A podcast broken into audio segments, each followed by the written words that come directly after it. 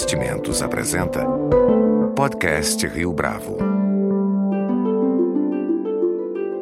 Conheça o Portfólio Rio Bravo, uma carteira de investimentos só sua, só na Rio Bravo. Para informações, entre em contato via investimentos@riobravo.com.br ou 3509-6620.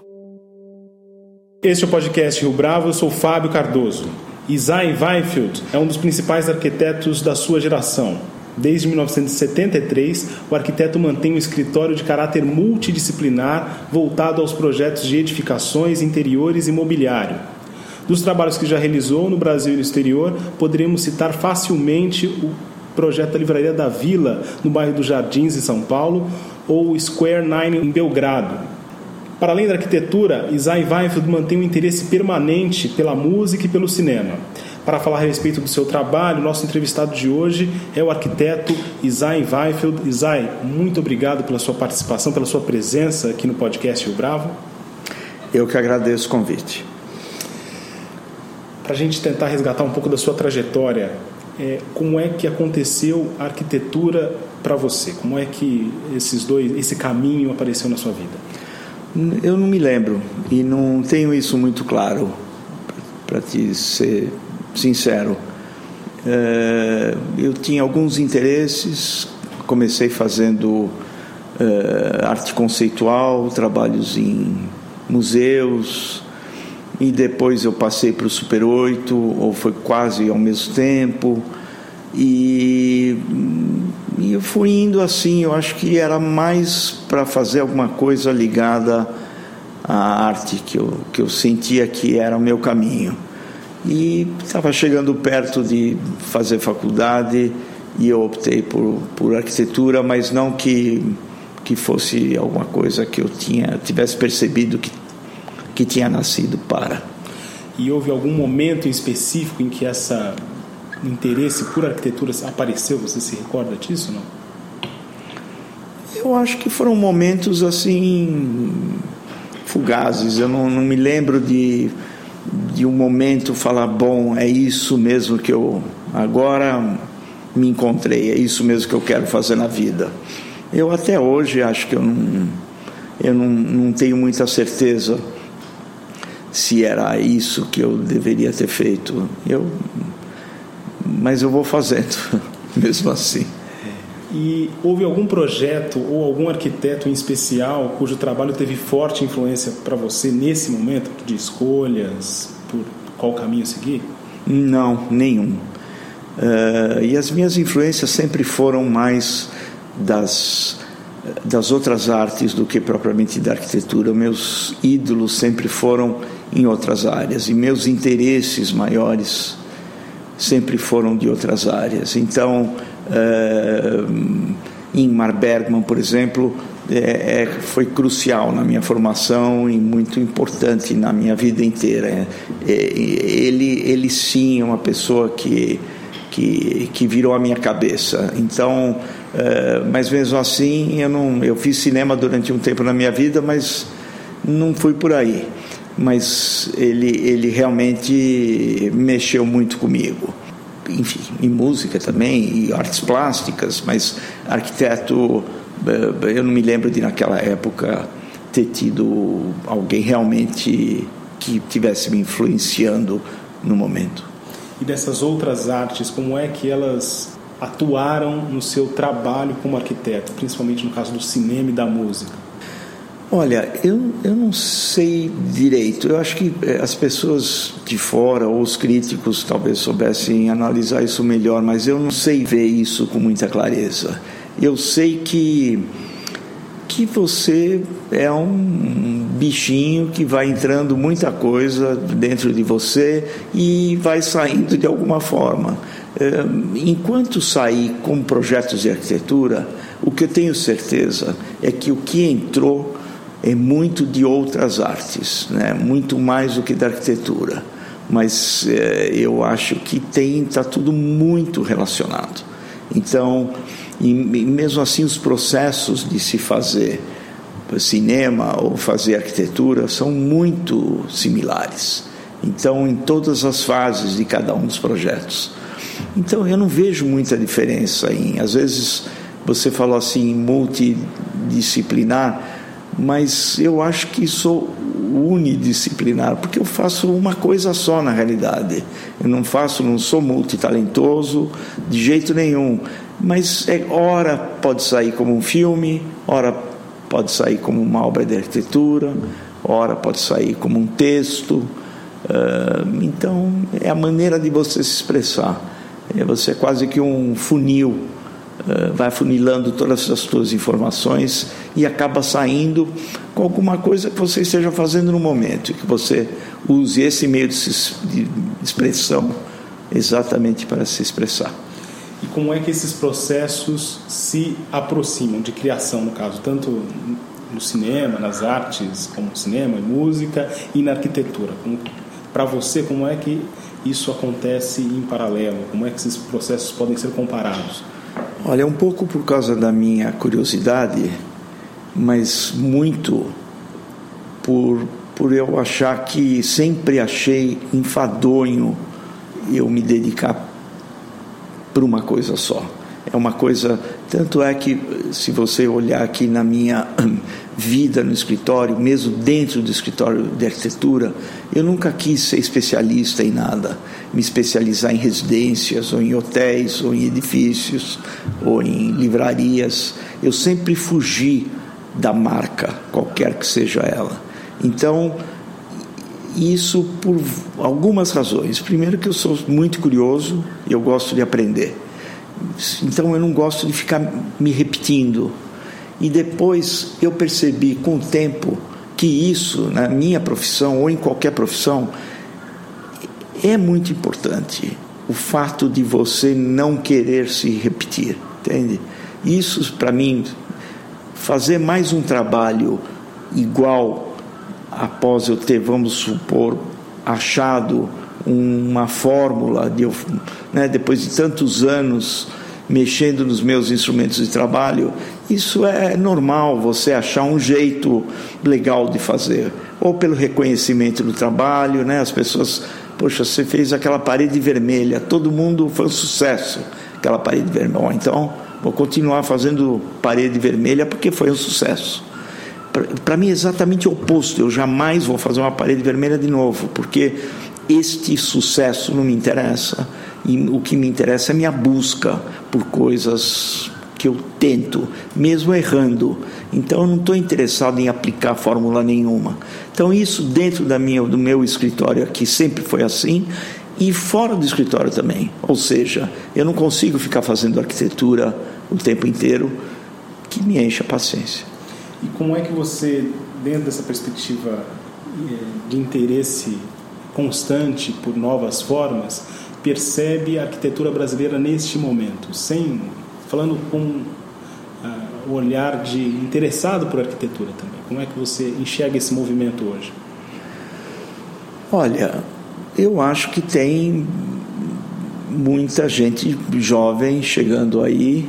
É, eu não tenho visto assim ultimamente muita coisa que me animasse como leigo no assunto, não como profissional, de ver e me tocar pelo trabalho, mas eu acho que tem uma geração eh, nova vindo aí, que às vezes eu vejo um comecinho de alguma coisa, um começo de um trabalho, que eu acho que pode eh, dar muita alegria aqui para o Brasil. Eu acho que tem gente vindo por aí talentosa eu ainda não vi um corpo de trabalho que tivesse é, me animado, mas eu vejo aqui e ali pontinhas de gente bastante talentosa.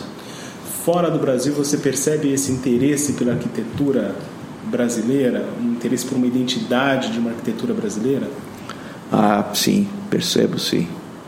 É, as pessoas têm, têm bastante respeito pela pela arquitetura brasileira, pelo que eles conhecem, pelo que fez o Brasil conhecido em termos de arquitetura mundo afora. Né?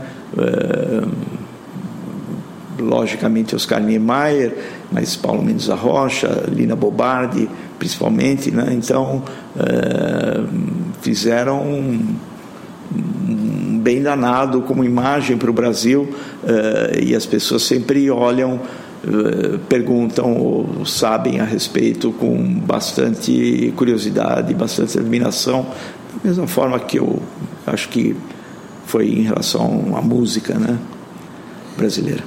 E o modernismo, nesse sentido, ainda é uma referência fora do Brasil sobre a arquitetura brasileira? Acho que sim. Isai, sob o ponto de vista arquitetônico, qual a sua opinião sobre a cidade de São Paulo? Eu acho São Paulo, talvez, com certeza, uma das cidades mais feias que eu conheço. Mas ela é muito generosa, principalmente com a arquitetura. Eu devo muito a ela, porque ela me permitiu poder me expressar de alguma forma através dela. Ela, eu já chamei a cidade uma vez de uma mãe realmente, porque eu acho que é uma mãe de todas as arquiteturas, porque tudo que você faz na cidade cabe nela. Não é uma cidade hum, como no interior da Suíça, que você tem um padrão de arquitetura que você não pode fugir.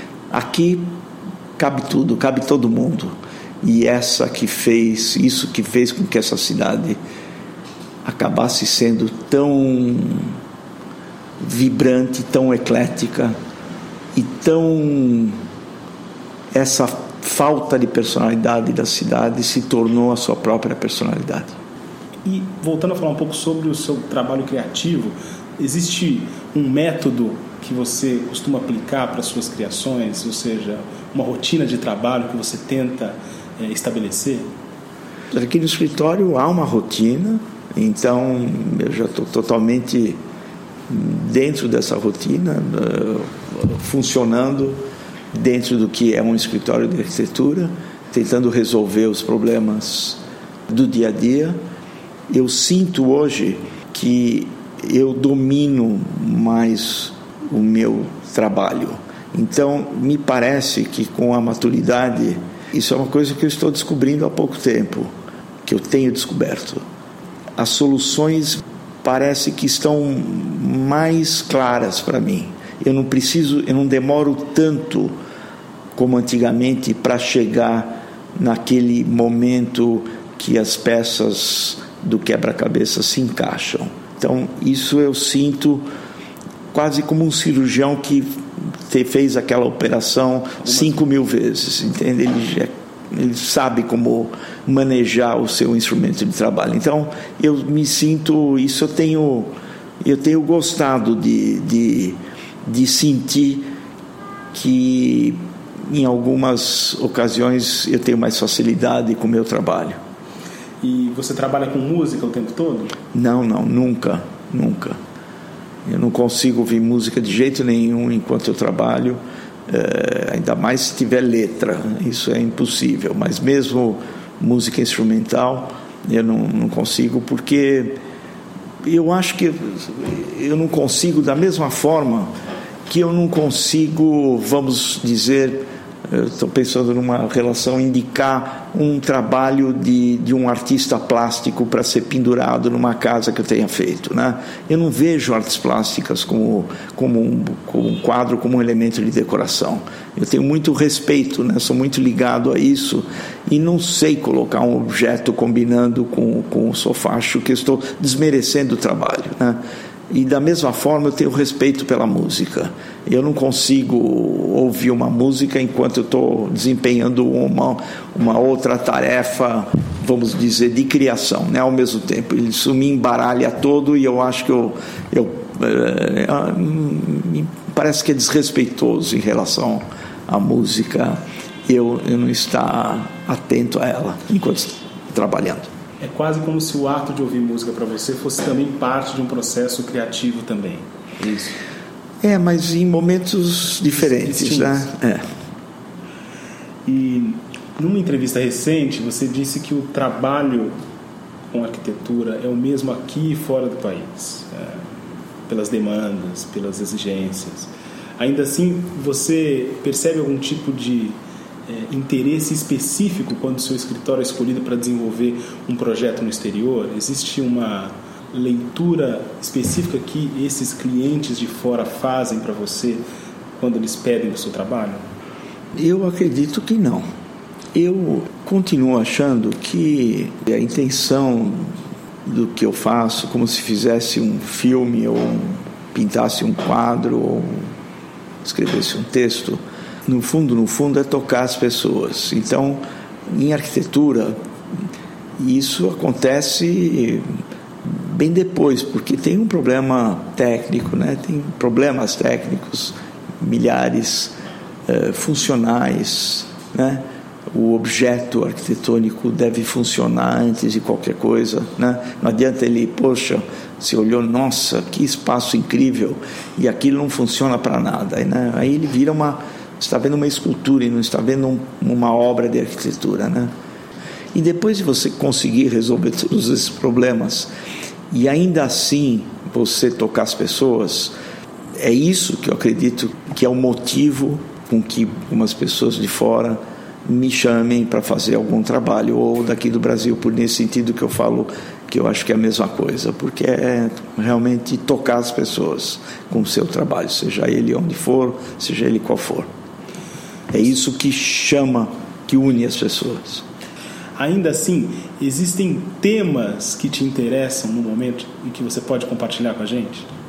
Na realidade, eu pego um projeto de arquitetura também por ser uma coisa, lógico, como eu te falei, como eu gosto de aprender, de, de temas que eu não tenha feito antes. Então isso me brilha os olhos muito mais do que fazer alguma coisa que eu já estou cansado de fazer. Mas mais do que isso, eu, eu gosto de gente, então a relação com as pessoas, o fato de alguém interessante do outro lado do mundo ou aqui mesmo me chamar, que, que me interesse como, como estar perto para conhecer, para desfrutar, né, para sugar o que essa pessoa tem de bacana e, e, estar junto. Isso é mais importante do que o tema da arquitetura. Né? Uma das paixões da minha vida é gastronomia, eu gosto muito de comer. Então, quando a pessoa me chama, eu já vejo se, o país que está me chamando, se tem alguma coisa interessante que me interessa, se tem um, um bom restaurante do lado, se tem uma comida que me interessa. Pode ser absurdo, mas eu sou movido a esse tipo de coisa. Tem muitas coisas que são que você não imagina que possa acontecer ao pegar um trabalho, mas no meu caso, sinceramente, são essas coisas que que estão ao redor né, do, do trabalho. Não é exatamente, poxa, você foi chamado para fazer um trabalho em Paris, que bacana. Eventualmente não me interessa fazer. Depende o que, como, aonde, por quê. Entende? Não sou deslumbrado com as coisas. E às vezes é, a culinária me atrai mais do que a arquitetura. Me diz muito mais. Isai Weinfeld, muito obrigado pela sua participação aqui no podcast Rio Bravo. Eu que agradeço a oportunidade. Com edição e produção de Leonardo Testa, este foi mais um podcast Rio Bravo. Você pode comentar essa entrevista no SoundCloud, no iTunes ou no Facebook da Rio Bravo.